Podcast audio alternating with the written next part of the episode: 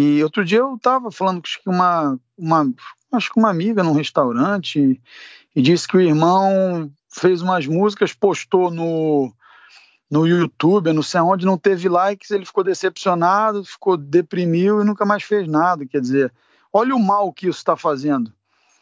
Olha o mal que isso faz. Se isso não for conduzido de uma forma bacana, se não houver uma conversa, não houver um.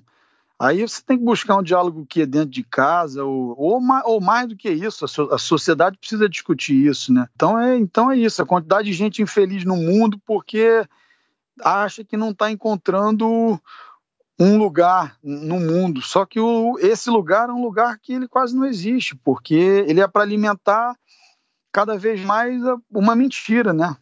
Me desculpa, mas é alimentar mentira mesmo.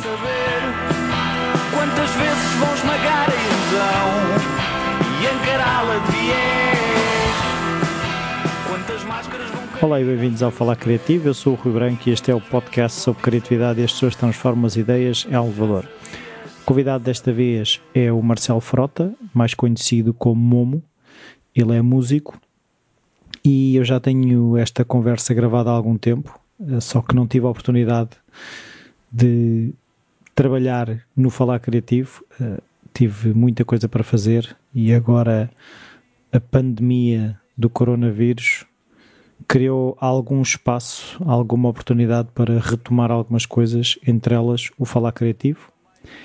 E é isso, é um regresso e espero agora continuar com mais regularidade do que o último episódio, que já foi em dezembro. Passaram três meses. A entrevista foi gravada via Skype. Uh, há essa diferença, às vezes, até nos tempos de resposta, mas Espero que esteja tudo bem desse lado e falamos mais um bocadinho no fim. Até já. Olá, Marcelo. Mais Olá. conhecido como Momo, agora nesta vida, não é? Da artística. Isso. Há uma pergunta que eu faço a todos os convidados e, e tu não vais ser exceção, que é se a hum. criatividade estava presente de alguma forma na tua infância, se havia artistas, hábitos culturais, estas coisas na, no teu meio familiar.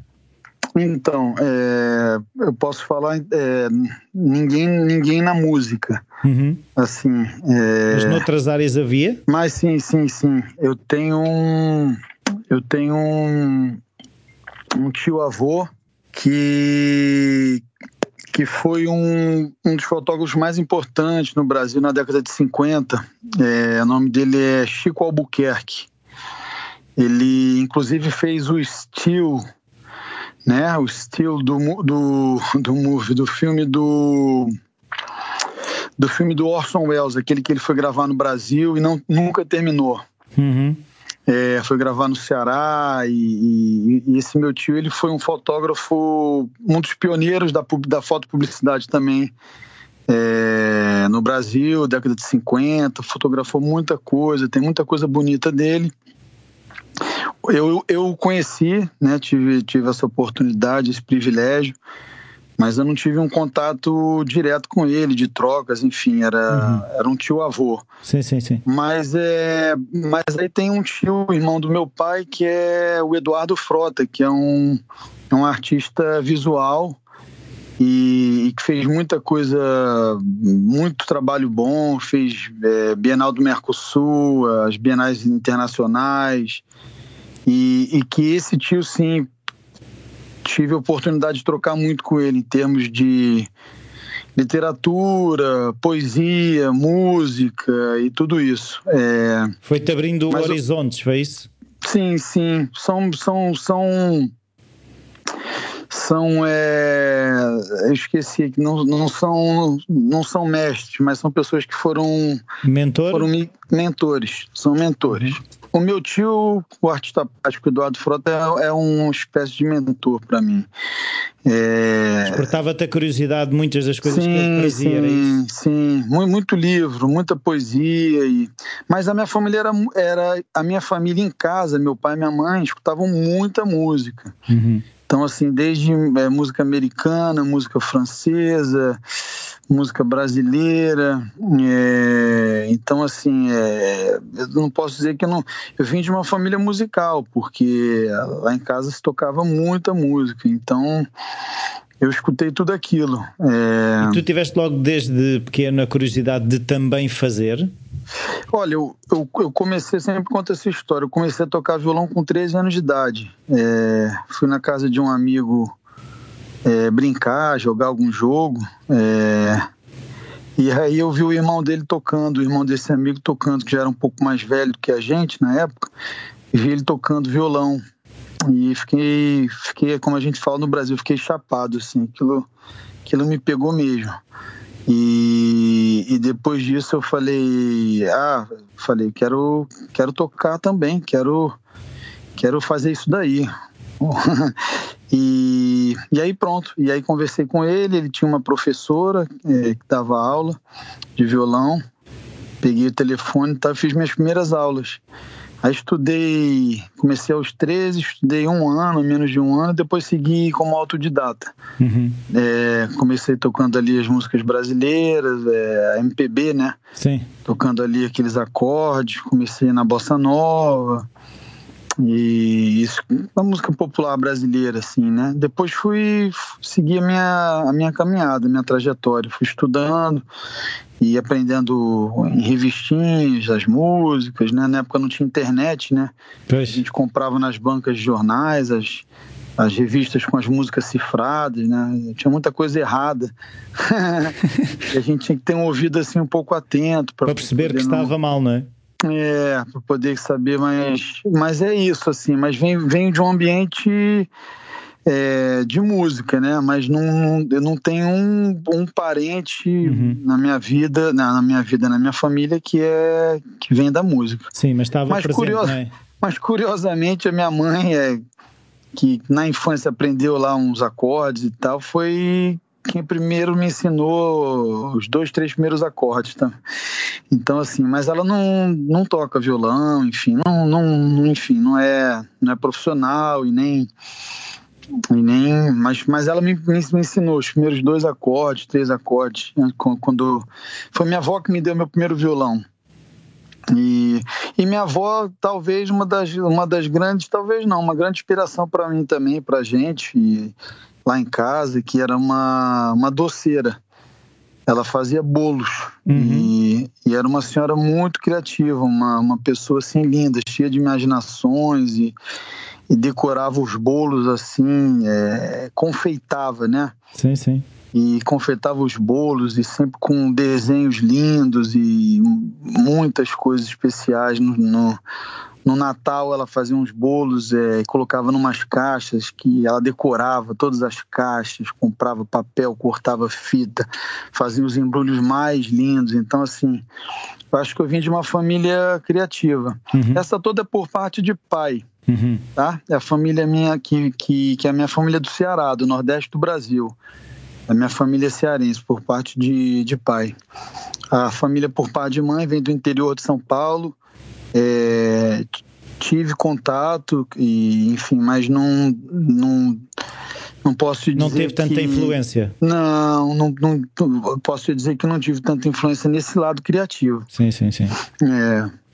Então, e, e, no meio disso tudo, alguma coisa te puxava mais? Ou seja, tu quando pensavas no, no teu futuro, pensavas, epá, eu vou ser músico, vou ser ah, poeta, sim. vou ser pasteleiro, sim, sim. o que é que eu vou ser? É, é já logo cedo, né? Quando comecei com 13 anos, eu já, já sabia que queria ser músico. Eu costumo falar que eu não escolhi a música, a música que me escolheu. é, quando eu vi Isso já é mais fácil lá. ser a música a escolher-nos do que nós a escolhermos a música? Olha, não sei, porque isso é, eu falo assim, né, é uma brincadeira, né? Mas faz todo sentido, né? Porque você vê assim, quando você vê, você já está dentro de uma coisa e não, não consegue mais não fazer aquilo, né? Já quase como se fosse uma imposição da vida ou fosse uma coisa mais forte que você. Uhum. Mas ao mesmo tempo acho que, que, todo dia, ou, enfim, durante a minha vida, né, houveram momentos onde eu tive que realmente é, reafirmar ou reavaliar essa, essa escolha, né? é, né, principalmente aos 18 anos de idade, 19, as pessoas começam a ir para as universidades. Eu fiz o meu último ano do, do colégio, fiz nos Estados Unidos. Fui fazer um intercâmbio para aprender o inglês. Uhum. E era a época que meus amigos estavam indo para a universidade no Brasil. Quando eu voltei, já estava todo mundo encaminhado. Todo mundo já tinha escolhido uma, uma, um, uma faculdade, uma universidade, né? E, consequentemente, quase que uma profissão. E foi uma época que foi difícil para mim, assim porque eu não tinha um trabalho maduro, né? Não tinha um, não tinha um trabalho maduro, não tinha uma, uma obra, não tinha, né? Eu já a primeira música própria, assim, minha mesmo, eu comecei aos 15 anos, né? É, é, compus aos 15 anos. Então, assim, eu, eu acho que, que a gente começa no cover, né? Uhum, claro. É, eu não sei, eu não, não conheço ninguém que, que né, assim, é, não sei, que começou logo fazendo suas próprias músicas. É. Eu acho que eu aprendi escutando e ouvindo os outros, mas com 15 anos eu já comecei a fazer minhas músicas.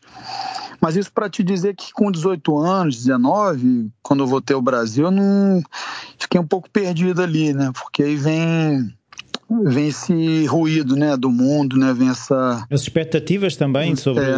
o que, é que vai é. ser a tua vida, né? Sim, uma família posso te dizer que uma família classe média, né, é, privilegiada assim no Brasil, né? Eu, eu fiz, tive a oportunidade de fazer estudos, de aprender uma língua, é, mas uma família assim mais convencional em termos de, de, né, de estrutura e, e, e existia, claro, uma expectativa, né, do, do, que se fazer, né, da parte da minha família, né, e, e em termos de profissão, né e minha também e do mundo, né? Que o mundo está sempre dizendo, né? Isso aqui é bom, isso aqui vai dar certo, isso aqui não é legal, isso aqui faz sucesso, isso não faz sucesso, isso aqui é bonito, isso aqui é feio.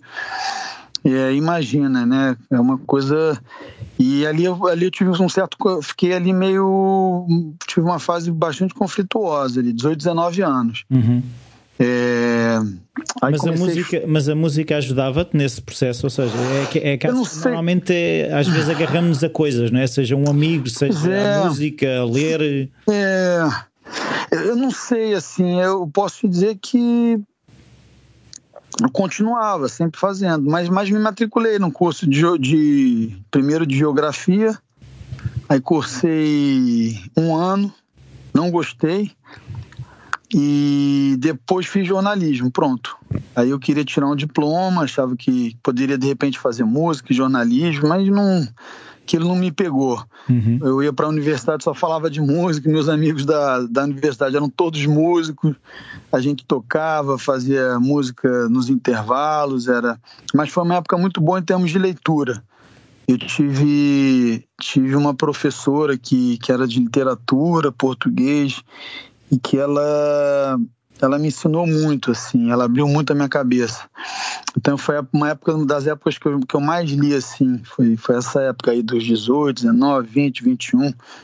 Passava tardes e mais tarde na biblioteca lendo é, principalmente poesia. É. E, e, o que é que achas que isso te ajudou? De que forma é que isso te ajudou? Eu percebo a questão da poesia é um bocadinho é. tentar fugir quase da realidade, partindo é. da realidade, não é? Sim, sim, é quase que ali um, um escape, né? A gente encontra um conforto, né? né? Nos, no, no, nos, Alguém nos que escritores, aquilo né? que nós não conseguimos, não é? Exatamente. Eu acho que a arte traz um pouco isso, a poesia, né? É exatamente isso. Então ali é como se fosse um abraço, né? Um, um carinho, né? O livro Uma validação esse... até de que também isso também não é, estamos... aquilo que tu estás a sentir é verdade, ou seja, pode é verdade, explicar, não... mas é verdade. Sim, sim. Existe. Não estamos sós, não estamos sós, né? Sim. Isso é muito doido, né? Outro dia eu estava então, eu tenho uns livros que eu, eu, eu, repito muito, uns livros assim, né? Que, é, é, que eu gosto e, e, são livros que eu posso, eu abro e começo a ler. Então, outro dia eu estava lendo aqui, né? O Romantismo, aquele livro do Goethe, o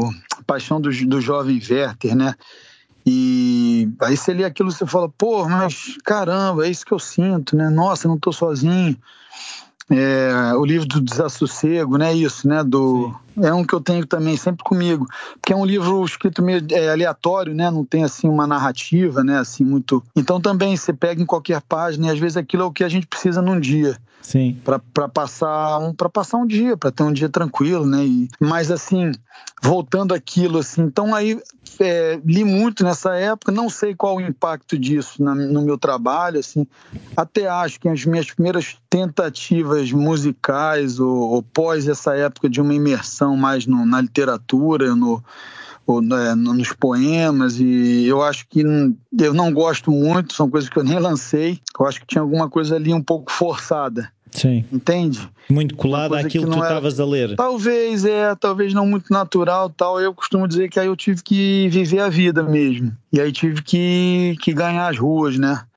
Ganhar a vida, ganhar as esquinas, a rua. E aí fui viver, né? Encontrar os amigos, né? E aí viver, é, pegar dessa vida, né? Dessa coisa como uma, como matéria, né? Como, né? Sim. Isso como isso como alimento mesmo, né? Porque e sair um pouco só dessa coisa lúdica e, né? E, e menos real ali, menos, enfim, a gente também aqui pode falar o que é real, o que não é, mas eu acho que eu, que eu tô me fazendo entendido, né? Sim, sim, sim, sim. E aí é isso. E aí praticar, tocar, ter banda, encontrar, viver os amores, os, as desilusões, é, os encontros, os desencontros, né? E aí é que eu, que eu, aí eu acho que eu começo, começo a dar uma, uma virada e pegar um pouco dessa coisa, né, que eu não falei rua, né, eu digo da vida mesmo, né, dessa e aí a torcer isso não, torcer, trazer junto das coisas que eu vinha que eu que eu estudei, que eu estudei não, que eu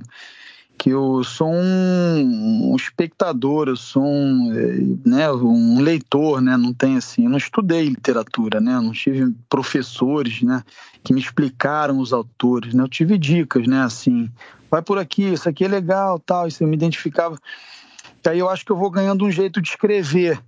E aí a gente faz um corte aí, e aí é o meu primeiro disco como Momo, pronto. Uhum. Que é o que, é o que, eu, que eu achei que ali eu tinha conseguido ganhar um, um jeito, uma forma. Eu tinha já uma coisa própria, assim. Começaste né? a sentir, ou seja, que as vozes Sentia. que te tinham acompanhado já não, já não estavam lá tão presentes, não é? Não, não. Senti que eu estava conseguindo já, já produzir uma coisa que eu achava que era especial e que era única, né?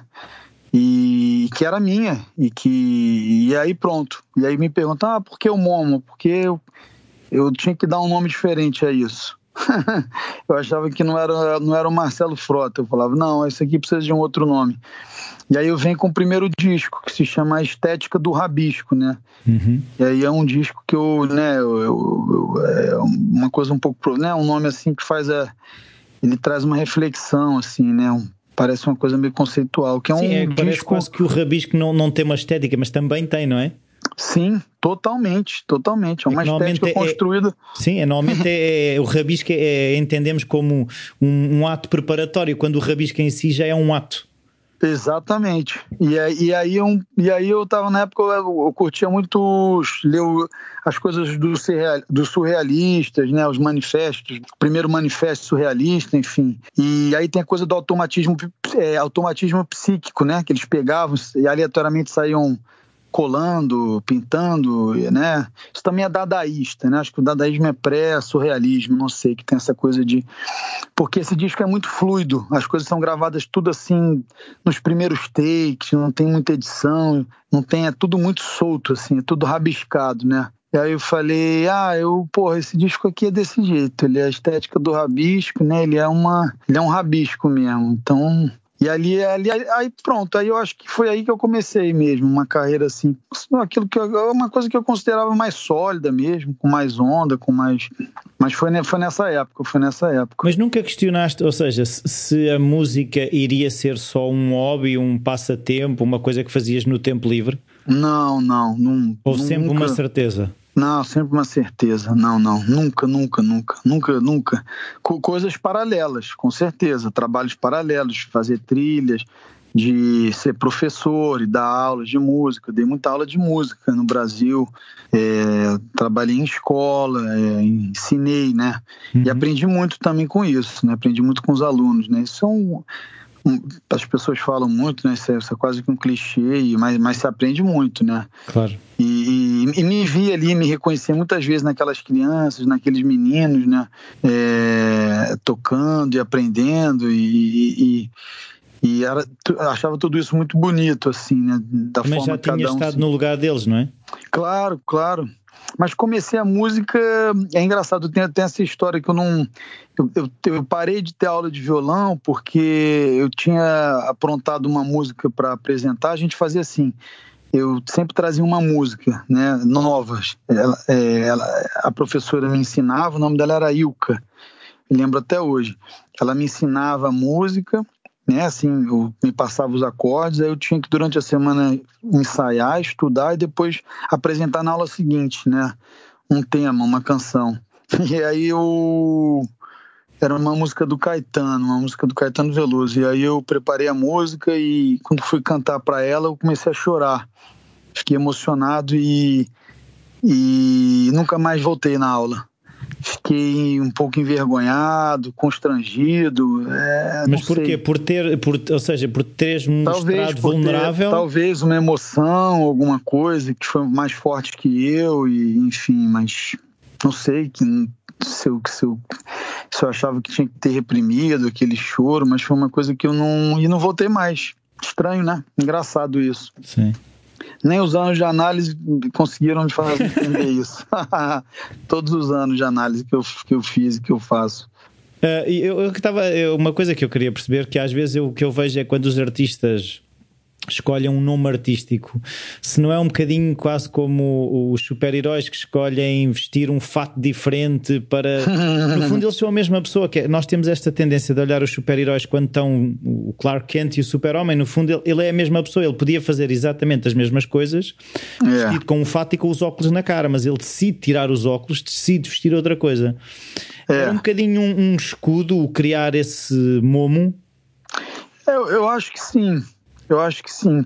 Mas eu acho que mais que um escudo, eu acho que eu, que eu queria me. Eu achava que eu, eu queria me reinventar. Ok. Queria experimentar outra, outra visão. É, me reinventar. E eu achava que aquele disco que eu tinha feito, né? Que foi um disco que eu gravei em casa, fiz, fiz quase tudo no disco, eu achava que aquele disco ele precisava de um, de um, de um novo nome, de um alter ego, de uma. Achava que era uma coisa que tinha que vir junto com o disco.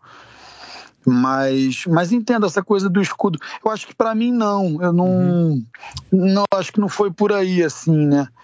É... Mais do que um escudo era se calhar uma maneira de ir mais longe. Às vezes também pode, até ser, poten... pode ser isso. Eu acho que até potencializar. Eu acho que é o contrário. Sim, sim, sim, acho que até potencializar. É potencializar ali aquele libertar coisas aquela que nós obra. não acreditamos em nós ou... também também né poder encontrar um eu vivo pensando em, em mudar de nome assim já tem aí vivo não já tem uns dois discos é, dois discos atrás já é, o voar uhum.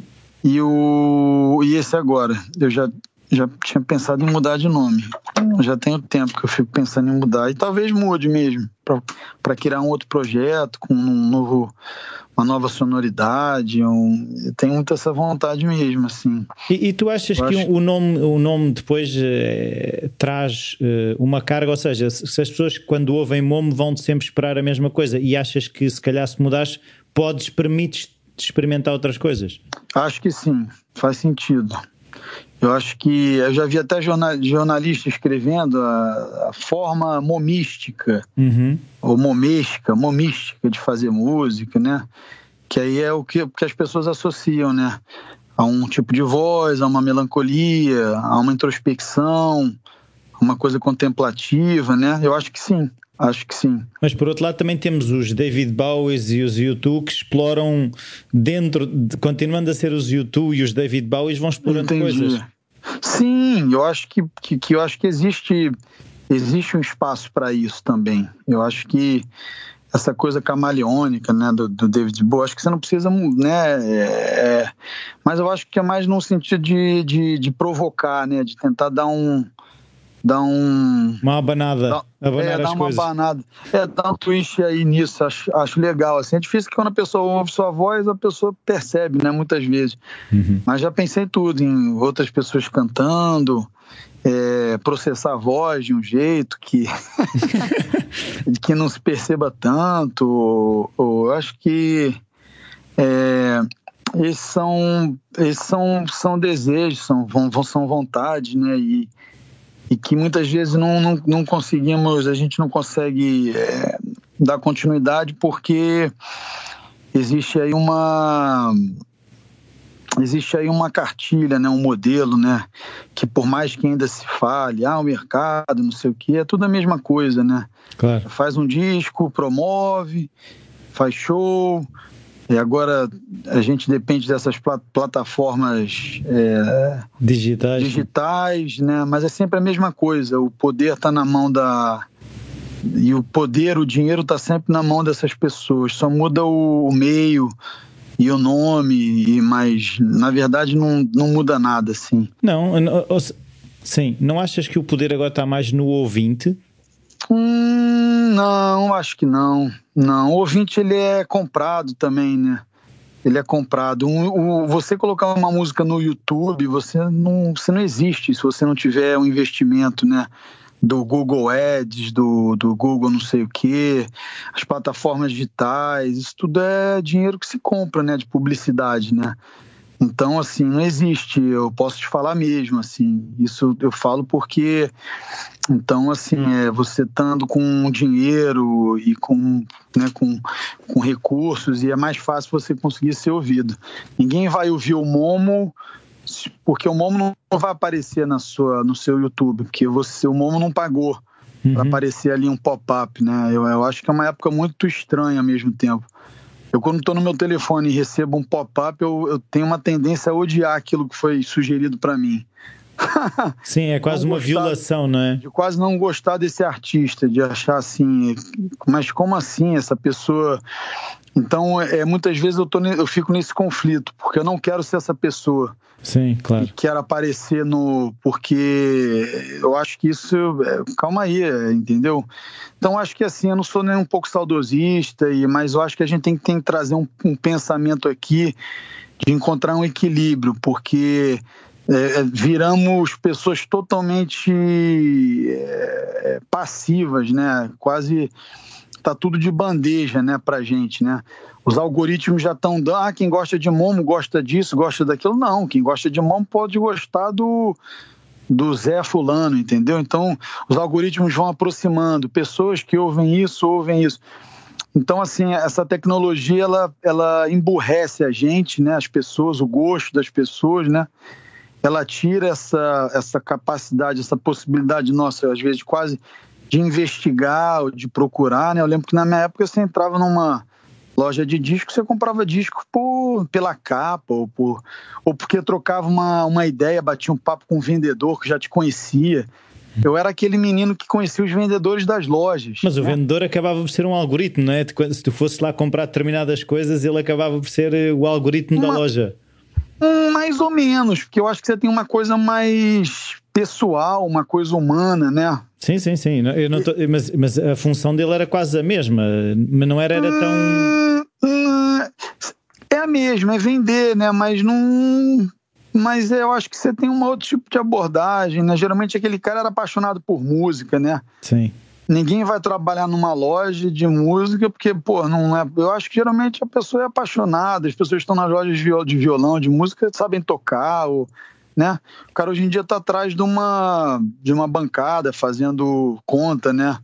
E tentando fazer um estudo para saber como é que ele vai pegar o, o ouvinte de uma forma mais rápida, ou, né? É muito doido, né? Pensar nisso, assim. Então, é, quando eu digo isso, voltando lá atrás, né? Esses projetos que eu falo, né? Que eu te falei, que é, né?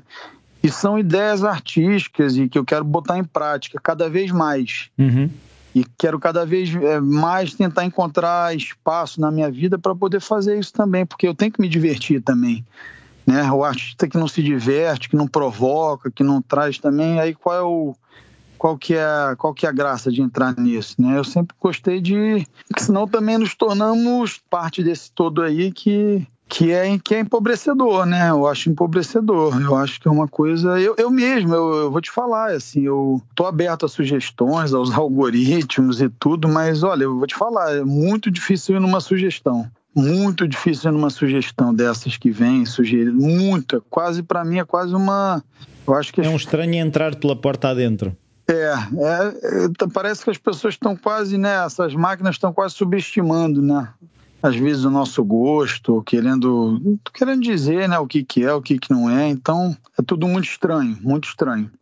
Então a gente tem que aprender a sobreviver dentro disso, a viver dentro e, disso. E o que é que tu tens, ou seja, de que forma é que tu tens eh, gerido isso? na tua carreira? Eu acho que eu, que eu, eu sou uma pessoa que sou um artista que estou dentro, né, dentro desse mercado, né? Eu não estou falando que eu não estou, que eu não quero, né? É, é só encontrar aí os meus números, no, as músicas, né? E está tudo disponível, né? Não tem. Claro esse é o meu ganha-pão, né, também. Isso aí é o meu. Mas eu, o que eu falo aqui para mim, eu tô sendo. Eu tô, tô fazendo aqui uma. Uma reflexão sobre. Exatamente. E, e, isso me faz bem também, porque quero praticar mais esse outro lado. E que pode nem estar. Eu penso muitas vezes em conseguir em criar uma, uma página onde eu consiga estar, tá, sei lá, é, trimestralmente propondo, né, ou colocando coisas novas, né? É, em termos de música, né? E, Uma curadoria, né? Que, que às vezes também. É, é que... pô, um blog, Sim. né? Encontrar e botar música nova, sua, fez tal. Mas aí as pessoas vêm sempre perguntam, mais pragmáticos, né? Pô, mas aí quem vai acessar? Ninguém mais entra em site. Quantos likes e. Quanto? É isso, mas ninguém entra em site, site não tem nada a ver. Hoje em dia tá tudo. Hoje em dia você tem que colocar no Instagram e no Facebook, ninguém vai num site mais, entendeu? É isso, né? Você lançar um disco sem botar nas plataformas digitais é quase um tiro no pé, né? Mas é engraçado que eu outro dia estava a ouvir um podcast em que uh, as pessoas que estavam no podcast estavam a falar que tiveram uma experiência muito engraçada no Japão, que foi hum. beber uh, um chá com 30 anos que tem que ser uh, feito de uma forma muito especial, que demora cerca de 45 minutos. Hum. E a pessoa que faz aquele, aquele processo de chá, ele não tem página no Instagram, não tem página no Facebook. Olha aí. E ele vive daquilo e ele é assim, o objetivo dele não é fazer 300 chávenas de chá por dia, é fazer as, chaves de chá, as chávenas de chá que o tempo que ele tem permite fazer bem, com uma paixão pelo ofício. Claro, claro. Por isso eu acho eu que continuamos acho... a ter espaço. Uh, nós é que muitas vezes nos deixamos. Eu Sim. sinto isso também na pele, que é devias fazer claro. o post disto, devias fazer a é. fotografia é. do não sei não, quê, não, o story do nada. não sei que mais. É. E eu falo isso porque isso é uma coisa, eu, te, eu tô falando aqui, é uma coisa conflituosa, uma coisa tão assim. Sim, não é preto é... e branco, é cinzento, não, é amarelo. É, é... A gente não sabe, né? Porque aí, aí sempre vem, ah, mas você tem que fazer isso, você tem que postar, você tem que não sei o que lá, você tem que partilhar, você tem. para existir, né? Uhum. Para ser validado e para existir. E isso não quer dizer nada, né? Imagina a quantidade de coisas que estão aí que eu vejo e que não tenho interesse nenhum mesmo. Não estou dizendo que, mas eu não tenho interesse, que não, não fazem mesmo assim, não, não, não trazem uma reflexão, uma curiosidade. Mas é, eu acho que é isso. É, é e assim, é, eu vendo assim, é, né, olhando uma perspectiva e vendo o meu trabalho, eu acho que a ideia mais é construir mesmo uma obra, né? É um legado, né? Tenho seis discos, se eu, se eu pegar sobras de estúdio, mais coisas que eu fiz no lancei, eu tenho aí mais uns três discos facilmente inéditos, facilmente, facilmente. Estou sempre compondo. E isso ajuda-te, ou seja, às vezes eu, pelo menos, falo do meu caso, que é quando, quando às vezes consigo ter a capacidade de também olhar para o que já fiz. Certo. Uh, que às vezes nós temos sempre esta fome de ainda nos falta fazer e não apreciamos é, aquilo é. que já fizemos, não é? Se isso te ajuda hum. o facto de olhar e, epá, eu já fiz seis discos. Ah, eu acho que sim. Eu acho que sim. Eu acho que sim. Eu acho que não tem como, assim. Não é, não é aquele orgulho, aquela coisa boa, mas, mas sim. Mas às mas vezes é sim, é fácil é... ficar insatisfeito só por ficar insatisfeito, não é?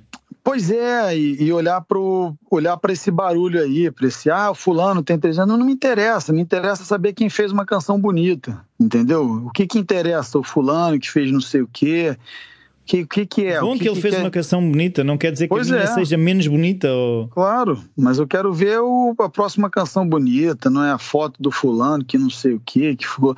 Se não, isso, isso, isso acho que é desvia. que ele usa e. Eu acho, é, eu acho que isso, isso acho que tira muito o foco, né? Então, assim, eu fico me pensando às vezes, garoto, aprendendo violão e querendo fazer música nos tempos de hoje, né? Como é que eu iria, como é que eu iria me focar no, no que importa, né? No ofício, nos acordes. no não é? ofício, né? E outro dia eu estava falando com uma, uma, acho que uma amiga num restaurante e, e disse que o irmão fez umas músicas, postou no, no YouTube, não sei onde, não teve likes, ele ficou decepcionado, ficou deprimiu e nunca mais fez nada. Quer dizer, olha o mal que isso está fazendo. Sim.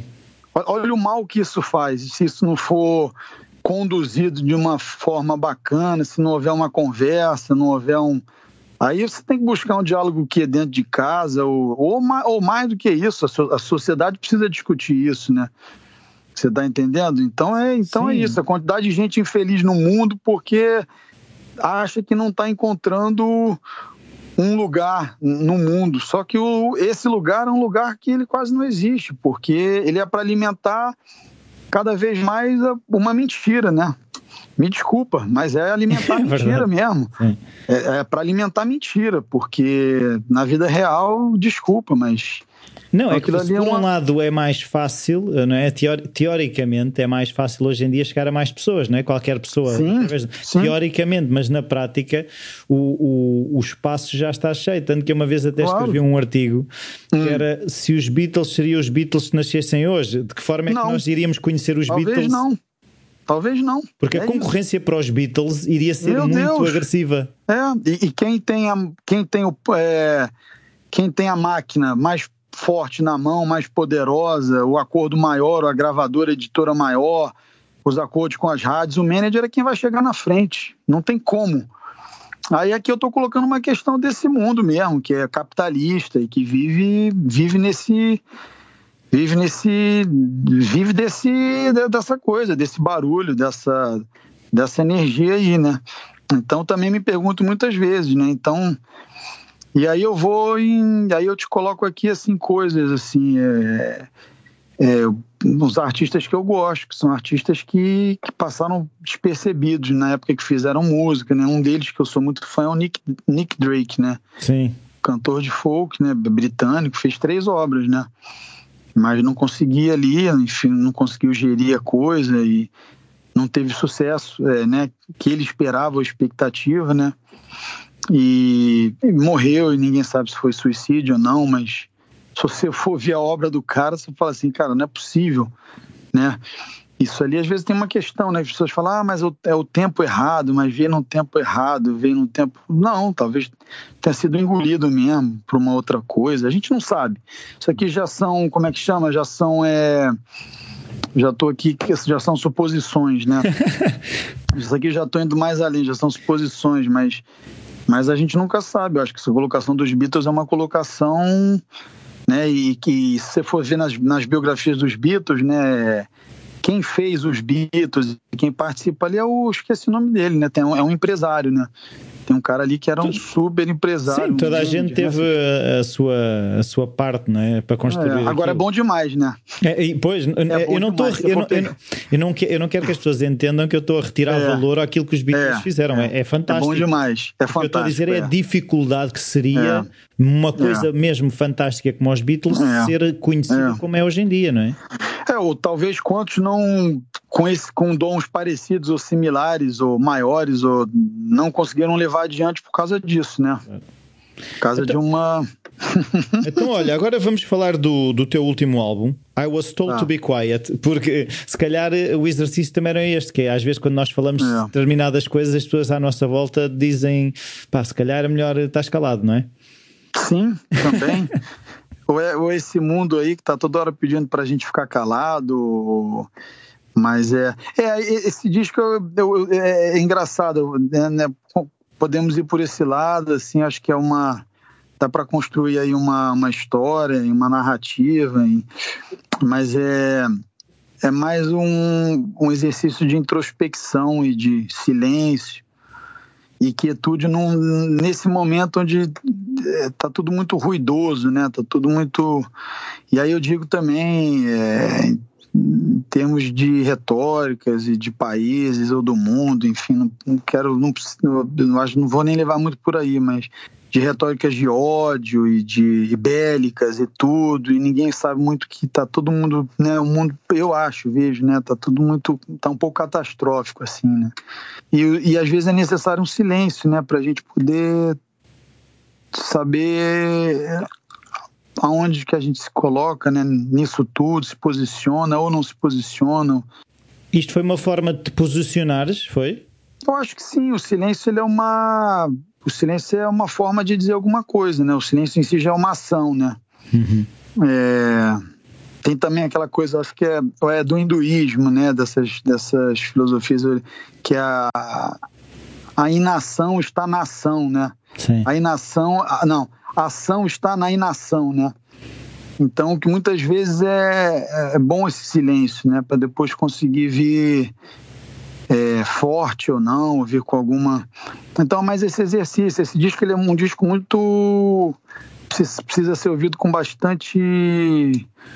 com bastante vontade, eu acho, mas como toda a minha obra, eu acho que é preciso um, um ouvido atento e, enfim.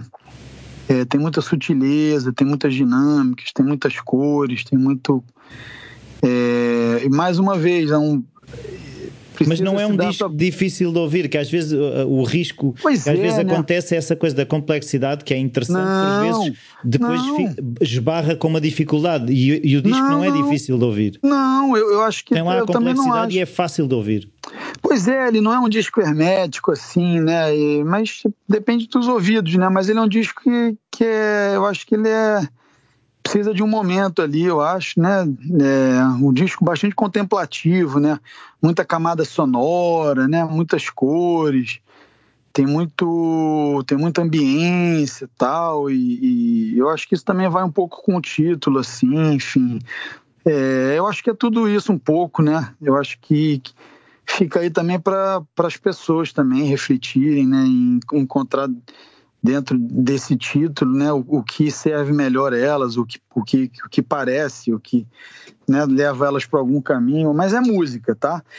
eu falo isso, eu falo porque é, eu sou é música, isso é música, isso não, não é não estou querendo aqui uma. Não é um tratado sobre a sociedade não, hoje em dia. Não, não é um tratado, não estou fazendo aqui uma. Não estou defendendo aqui uma tese, nenhum doutorado, nada disso. É música.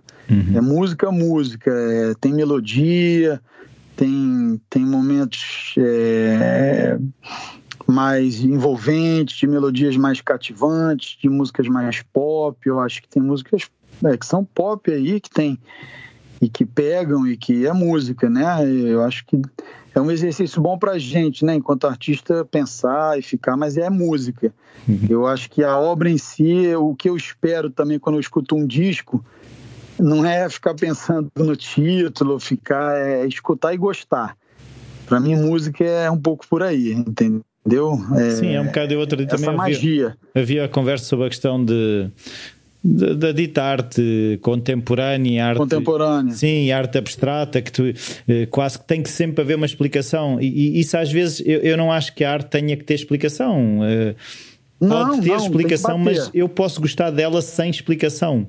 Exatamente. E, e estar eu, a complicar eu, muitas vezes é. não vale a pena. Não, não, não. É música, é para sentir, é sensorial, é, é, mas coisa da arte contemporânea também é um, é um, é um, uma, é, um, é um assunto muito recorrente aí, né? E, e eu sou muito fã, por exemplo, gosto muito. E, mas Sim, é eu também gosto, mas a questão é. Eu, eu, Tem que pegar. Não, não acho que eu... o que eu às vezes me custa é quando ah. sinto que me estão a tentar passar um atestado Entendi. de ignorância é. por não estar é. a ver aquela coisa. É. Eu, eu vejo aquilo que vejo, eu sou aquilo que sou. É? Pronto, claro, claro. Eu entendo, é demais. Sim, às vezes é demais. Ali é como se precisasse ler o, o todo o texto para entender, vira uma coisa muito intelectualoide, né? Uhum. E, e, mas às vezes nem o próprio artista ele só escreve isso, mas ele não, o que ele quer mesmo é ele isso. nem foi ele que escreveu, às vezes, essas. Pois é.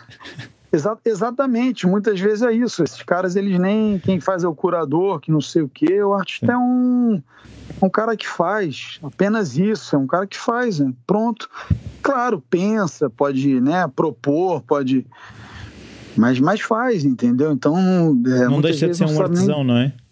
Exatamente, é isso, faz e pronto. Então. Olha, uma coisa que eu Mas fiquei é com muita curiosidade ah. neste disco foi hum. a questão de eu de repente ouço-te a cantar em português, depois ouço-te a cantar em francês, depois ouço-te a cantar em inglês. É. O que eu queria perguntar-te é se sentes hum. que a maneira como tu comunicas, ao mudares a língua, se ela hum. muda, ou se é só uma questão de sonoridade. Pois é, eu não saberia dizer. Eu acho que as pessoas que, que, que conhecem mais ou, ou, que não conhecem o trabalho, acho que elas podem até é uma coisa que eu gostaria até de, de ouvir né, de, de fora. O, é, é, é, óbvio assim, né? Minha língua mãe é português, não tem os Estados Unidos é uma, uma língua que eu falo fluentemente, né? E me sinto à vontade, encontro o meu jeito de cantar ali também, não tenho uma, não tenho uma pretensão em seguir uma, uma pronúncia, né? Que seja britânica. O norte não tenho assim, tenho, tenho ali do meu jeito, né? Da forma que eu acho que é bonito musicalmente. Eu, a primeira, o primeiro disco que eu cantei em inglês foi em 2011, é um disco quase todo em inglês mas eu acho que, que é diferente sim, né? Até porque a própria forma como se pronuncia, como se pronuncia né? O, o, os fonemas e tudo, né? É, muda a voz, né? Muda a interpretação, né? E o francês para mim mais novo ainda, né? Porque a minha mulher é francesa e ela fez as letras do, do disco, a gente fez umas coisas juntos e pegamos de poemas antigos meus e, e, e, e ela reinterpretou e traduziu de uma, de uma outra forma, conseguimos, né, trabalhamos juntos nisso. E não uma língua que eu falo fluente, mas é que eu venho falando cada vez mais e venho aprendendo, e, e mas é, é, é, estranho, é estranho. Mas ao mesmo tempo é muito bacana se ouvir, é como se fosse uma outra pessoa, pronto, cantando. Eu me reconheço e não me reconheço, é, é o desafio, isso é que eu acho que é o grande barato, é o grande... É, não se é, é esse desafio, pronto, é Sim. isso. É um desafio mesmo. É que eu estava a pensar, porque muitas vezes eu, eu leio muita coisa em inglês e às é. vezes dou por mim em, em, que há quase há uma pelo, cons, pelo conteúdo que eu consumo em inglês, há quase uma ah. maneira de olhar para os problemas diferente da maneira como eu olho quando Olha. penso em português. Olha, pois já é quase uma, uma coisa que entra na psique, né? Ou na, Sim. Sim, é, é uma coisa já quase, né? Entendo, entendo. Por isso é que eu estava a perguntar se, se essas Porque camadas tem, tem, tem um humor, né? Quase que tem um humor diferente. Sim, né? sim, sim, um sim. humor inglês, um humor americano, um humor, sei lá, entendo, entendo. Era isso, vai, essa, essa complexidade, nessa essa complexidade, sim. Nesse sentido é o, o português, né? O brasileiro né? E agora, estando aqui há quase cinco anos, né? não tem como, a gente começa a, a, a deixar né, que essas coisas, né? E, e, e, que, elas, que, elas, que elas, elas vão entrando né, de alguma forma, né? A gente vai sendo é, permeado, isso uhum. vai entrando na nossa, no nosso dia a dia. É o que você falou, humor, né? É, existe um humor aqui, existe um jeito né? Existem os códigos. Existem... Existe contaminação, né? Exatamente. Eu acho que existe isso. Eu acho que e no inglês, assim, para mim é muito. Eu escrevo algumas melodias e, e, muitas vezes eu escrevo a melodia primeiro e faço o contrário também.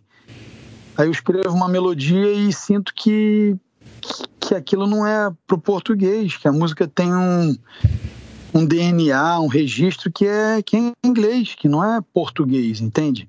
Se calhar então, vem de uma assim, semente que tu consumiste em inglês, é isso que eu estava Exatamente, que eu ouvi lá atrás, das viagens que eu fiz, das coisas que eu ouvi, são as influências. Claro. Aí não tem como, é quase que assim, eu não vou colocar uma letra em português para criar ali quase que uma um atrito, entendeu? Uma coisa que não, não vai ficar redonda. Sim. Não vai fechar bem isso.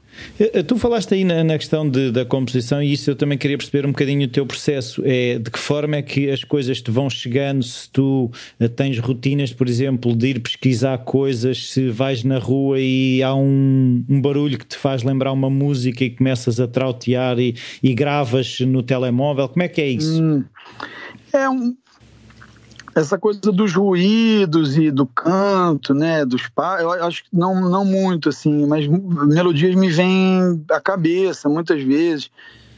E, e tens necessidade de as agarrar logo? Ou... Às vezes eu gravo, às vezes eu deixo passar e muitas vezes o que, o que, o que a gente não lembra depois é porque não era para entrar, não era, é porque não era bom o suficiente.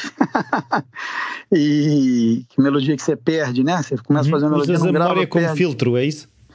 Às vezes, às vezes. Já fiz, ah, isso é bom mesmo, vai voltar de novo, vai voltar diferente. Acontece tudo isso. Mas assim, eu tenho muita facilidade para fazer melodia, textos. Eu não escrevo é, se não for com o propósito de, de, de entrar numa melodia e ser música, é, não é muito a minha. Recebo, recebo letras de música, poemas, ideias, versos de amigos e construo música a partir daí e muitas vezes colaborando depois em termos de letra também, porque é muito difícil pegar uma letra, um poema, uma coisa e conseguir casar com uma, com uma melodia ou não, não dar uma uma acrescentada, não acrescentar alguma coisa a isso, mas é, mas assim não tenho uma rotina de, de composição diária, não tenho. É, componho quando sinto que a coisa está vindo, que sinto que é o momento e que isso aí tem um tempo e mas pois é, a inspiração vem vem, vem desse lugar assim que muitas vezes não não, é, não, não, se explica, mas, mas, mas tem de tudo, né? Se for pegar uma música como tem uma música no disco no disco que se chama é, Stupid Lullaby, né? É, eu tava ouvindo um piano no YouTube, tava ouvindo alguma coisa, entrou uma música, olha aí a tecnologia né, favorecendo. Para desconstru desconstruir tudo que eu entrou um piano. Era uma coisa instrumental uma, uma banda instrumental nem lembro o que que era. Entrou um piano ficou tocando sem nenhuma melodia só o piano fazendo os acordes. Aí eu comecei a cantar por cima desliguei peguei o violão comecei a fazer uma melodia Aí depois me veio a ideia da Nina Simone cantando, era uma música já meio. achava que era uma balada meio blues e tudo. Eu tenho essas coisas, às vezes eu imagino umas pessoas cantando essa música, eu tento, sabe, imaginar. Uhum. E eu compus essa música imaginando ela cantar. Então, até quando eu cantava essa música no início, eu emulava uma Nina Simone. Cantava com os trejeitos, assim, meio Nina Simone, fazendo os, os graves, ó botando aquela coisa na voz. Então, vem de, vem de tudo, assim, não tem. Eu acho que eu, eu sou capaz de estar tá aqui e estar tá numa ilha, não sei aonde, e compor, não compor nada. Eu acho que. É, eu acho que está tudo muito dentro de mim mesmo, sabe? Eu acho que as coisas me inspiram, claro. É, quando eu te falo, né, quando a gente falou da rua, da uhum. cidade, tudo, mas eu acho que não, não é isso a. Não consigo ver de onde eu. De, de, eu não tiro desse lugar assim racional, o que, né, o que eu vejo uma coisa e, né, nas minhas músicas tem pouca. Eu não sou um cronista, né? Uhum. Eu não conto essas histórias, né? Assim, né? Do cara, não sei o quê, que eu não sou um cronista, né? Geralmente as coisas são mais soltas, né? Uma poesia assim, mais. Um texto mais solto, mais. mais picotado, ou um pouco autobiográfico, muitas vezes autobiográfico mesmo. E, mas eu não diria que. Tem até uma frase do tem uma, uma passagem naquele livro do Jovens, é, Cartas a um Jovem Poeta, do Rainer Maria Hilke, uhum. que o jovem está perguntando, é um jovem é, aspirante, né, poeta, e ele, que ele fica perguntando, isso é uma troca de cartas, né? e que ele de onde vem, né? Como é que você faz, não sei o quê. Ele tem uma, uma frase, não vou lembrar, mas que ele fala que que a, a pessoa, né, o, o, que o poeta, né, o que ele é capaz de estar num lugar sem janela, uma coisa assim, um quarto pequeno sem janela, assim, e conseguir imaginar o mundo, né? E conseguir pintar todo mundo, né? Dentro de uma, né? Ele não precisa basicamente estar lá fora e viver as coisas, né? A imaginação, né? E uma coisa, que, uma coisa que eu queria perceber é se nesse processo de composição, por exemplo, se tu uh, e, uh, editas muito, se reescreves, se sai logo. Ah, faço. Faço. Mas é a mesma coisa, tem de tudo. Uhum. Tem umas que saem logo, um, assim, quase né, inteira, assim. Que você quase não retoca, não edita. Tem umas que são mais no sofrimento, né? Sim. mais mesmo na, naquela dureza mesmo de encontrar a palavra certa e não. Sei lá, posso ficar. Sei lá, fiquei um mês numa música um, ano passado uma música que está no disco, fiquei um mês para conseguir fechar um refrão, quatro versos. E, e nessas situações uh, há várias abordagens, mas há, há, pessoas que, por exemplo, quando encontram uma parede, começam a trepar pela parede acima e há outras que param um bocadinho e vão à procura da porta. Tu vais à procura da porta ou tentas escalar a parede? É, olha, eu, eu acho que eu eu acho que eu não eu insisto isso mesmo, eu vou até o final. Enquanto eu não terminar, isso é o quê? Isso é escalar a parede. É escalar né, a parede, sim. Então pronto. É isso. Boa, boa analogia aí, boa, gostei. Eu escalo a parede, eu vou até o. Vou até o limite. Eu sou teimoso mesmo. Sim. É, ainda mais se eu achar que vale a pena. Se eu achar que a música vale a pena, que a melodia tá. Se eu encontrei já uma forma ali de fazer os versos, né? Os primeiros versos, aí eu tenho que ir até o final por mais que eu não me, não me não sinta depois que terminei de uma forma, sei lá, de, né, que foi um golaço que eu dei, que eu fiz, um, que foi uma, né, uma, que eu fui feliz, né, totalmente, uhum. tá. Mas aí tem que se acabar, assim. Eu, eu tenho muitos amigos que têm milhões de músicas inacabadas. Eu acabo todas as minhas músicas. Sim. Todas as minhas músicas são acabadas. Tu tens essa, no fundo, é uma coisa que eu normalmente chamo ética de trabalho, porque às vezes é um bocadinho. É. À, primeira resistência, eu sou é. um exemplo de uma pessoa que durante certo. muito tempo, à primeira resistência, deitava a toalha ao chão e depois é. comecei a perceber que não, não há aquela última milha, não é? Aquele último é. troço é tem que, que, ser feito, é só, tem. mas tem que ser feito. Claro, claro. Não, é sofrido completamente. Mas eu vou até o final. Eu acho que isso que me fez uma pessoa assim que que, que consigo ter, que, que tenho, tenho discos e tenho, eu conheço outras, é, não estou dando exemplo, estou falando de pessoas que também têm discos, vários discos inacabados, entendeu? É. E eu não consigo, sabe? Não, às vezes ah, mostra um pedaço de música, um pedaço de música para mim, desculpa, muitas vezes não é nada. Entendeu? Ah, tem aqui esse pedaço de música, tem esse pedaço. Não, é. Mostra a música acabada, né? Sim. Tem que se fechar, né? Ainda mais falando de composição. Não estamos falando aqui de música. Quem, quem que sou eu para ficar né, reprovando uma ideia? Tudo começa de uma ideia, mas é. assim, dez, dez, dez metades de música, dez inícios, dez. Não, não é nada, né? Estamos falando de canção popular, início, fim, uma, uma, uma letra ali, uma métrica, pum. E não, vou até o final. Sim. Agora, se eu começar uma ideia e já perceber que ela não está legal, já descarto logo rapidamente também. Ah, também és rápido a abandonar aquilo que percebes que não. Sim, se eu percebo que não tô, eu fico ali tentando tatear, né? Tô, tô tateando uma ideia, tentando, tá, tá, tá, vou fazendo, né? Chega uma hora ali, não, pum. Okay. Começo outra, começo e tal. Mas aí quando eu começo e passo ali de um, de um, de, uma percent, de um percentual, de uma coisa, aí não tem como. Aí, aí tem que terminar mesmo, aí não uhum. tem como.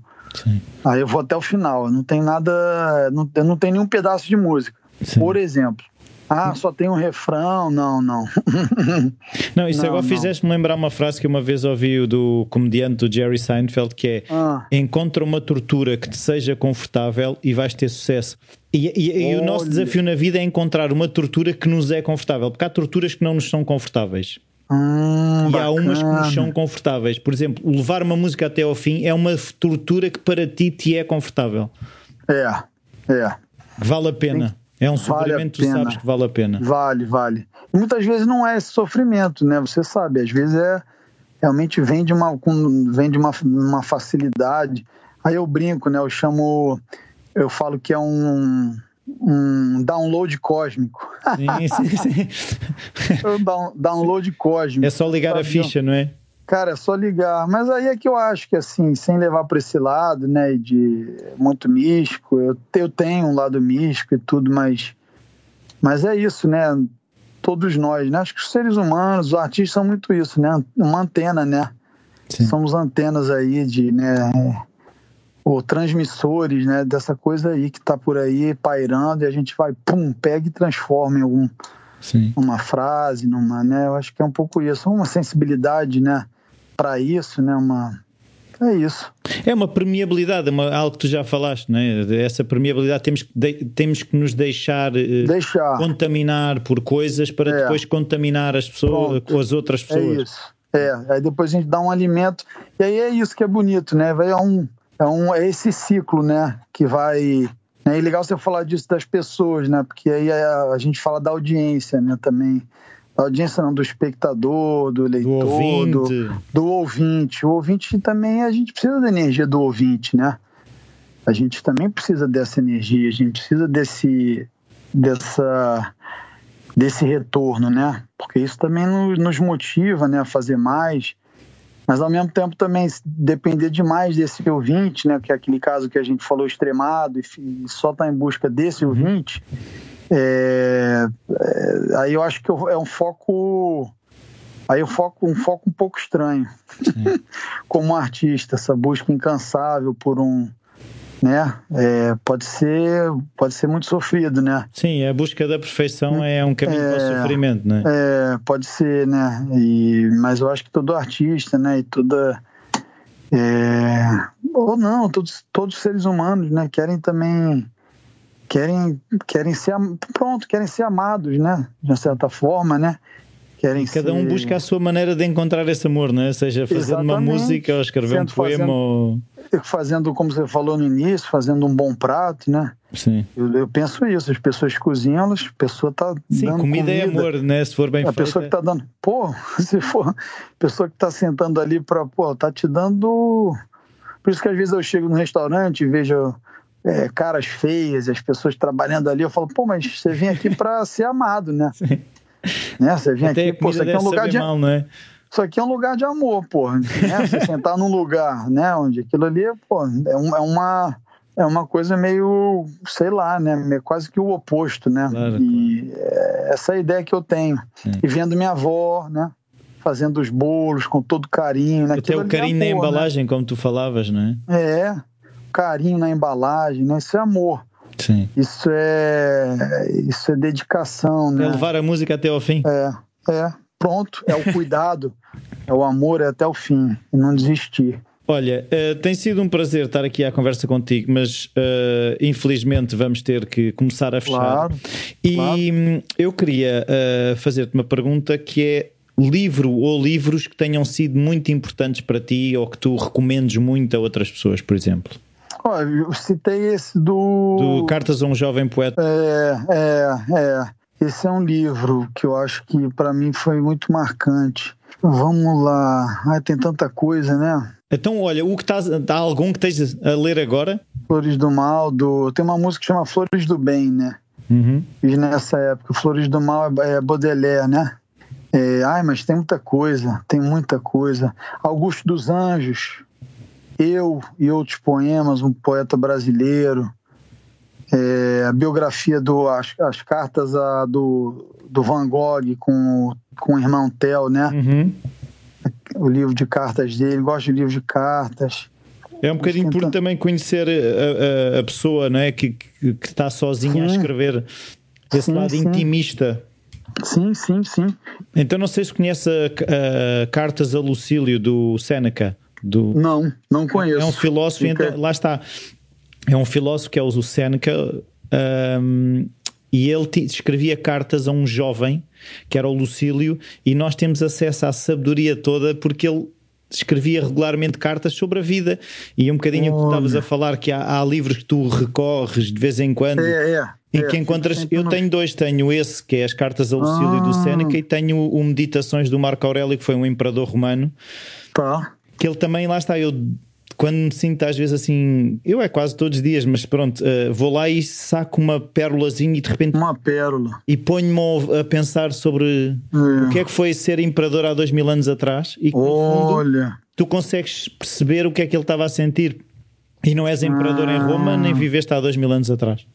Olha, Pois é, olha que bacana, né? Você vê que o sentimento humano, né? Tudo que a gente vive sempre teve aí, né?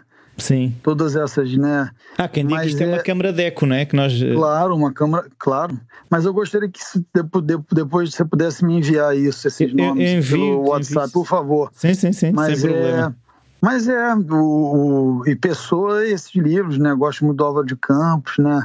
Hum. Livro Desassossego eu acho, acho uma obra-prima, acho uma obra-prima. É, mas, mas aí tem coisas, né? Tem um livro muito bom também do Graciliano Ramos, estou pegando aqui, se chama Angústia é um escritor brasileiro também. Olha, tem, tem tanta coisa. Acho que já é, temos aqui muita coisa. É, Clarice Lispector, li bastante. É, Perto do Coração Selvagem, eu acho, se não me engano. super livro, é. Um super livro. Então, e agora olha... eu tô nesse do. Eu pego, fico no livro Desassossego e o e o A Paixão do, jo, do Jovem Werther, e ficou indo de lá para cá. Mas teve época que eu li filosofia também, li lá as coisas, mas aí uma, são leituras às vezes muito mais complexas, né? Sim. Pega uns livros, sei lá, os, os anormais, né, do, do Kant, né? Pô, uhum. dificílimo, né? Dificílimo. Sim, nós às vezes também não somos a mesma pessoa quando lemos a primeira vez e quando lemos uma segunda. Exatamente, exatamente. São as diferentes tá, camadas. Tem que tá, é, exatamente. É. Mas eu acho que é isso. Olha, adorei. Adorei o. Esse é o tipo de, de conversa que, que engrandece a gente. E que é isso que faz a gente ter vontade de continuar fazendo, e, e é diferente mesmo. Muito obrigado. Porque a gente sai, sai pensando e isso aqui é. Isso o desafio é, é esse, não é? É, é não é. viver a dormir. Não, não a gente faz, faz a gente pensar e refletir, aprender e trocar. Acordar. é isso, e é, é para isso que a gente precisa de tempo, né? E o tempo está cada vez menos, está mais escasso, né? Claro. É, um minuto, pula para outra música. Dois minutos, pula para outra série. Cinco minutos, pula para outra. Sim, é, é, demasiado fácil pular, não é? É, tá muito fácil, tá muito fácil. Mas, ó, adorei. Muito obrigado. É... Convido ótimo, todas ótimo. as pessoas a ouvirem o, o, os teus discos. Adeus, Marcelo. Foi um prazer. Um abraço. Adeus, Até abraço. Mais. Tchau, tchau. Bem-vindos de volta. Uh, espero que tenham gostado desta conversa. Eu gostei muito de regressar às conversas. Uh, espero que esteja tudo bem desse lado, como disse no início. Mas uh, se há momento para ser criativo é agora. Com as pessoas fechadas em casa, é fácil cairmos no, no ver televisão, é fácil cairmos no passar o tempo agarrado ao telemóvel, mas acho que podemos criar e arranjar eh, coisas alternativas e mais interessantes, sobretudo mais construtivas para aquilo que nós queremos ser num futuro que será próximo ou longínquo, não sabemos quanto tempo é que vamos estar fechados, mas é importante termos essa consciência que podemos aproveitar este tempo agora para repensar muitas coisas, para fazer diferente e para criar uma nova versão de nós próprios.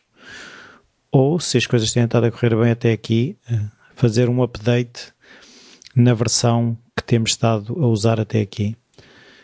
Eh, com base nesses updates, eu também vou fazer aqui uma evolução ao meu ser irei fazer um live no Instagram dia 4 de Abril com a Catarina Garcia do podcast Mudo e vai ser uma experiência diferente. Vou experimentar o que é fazer um live.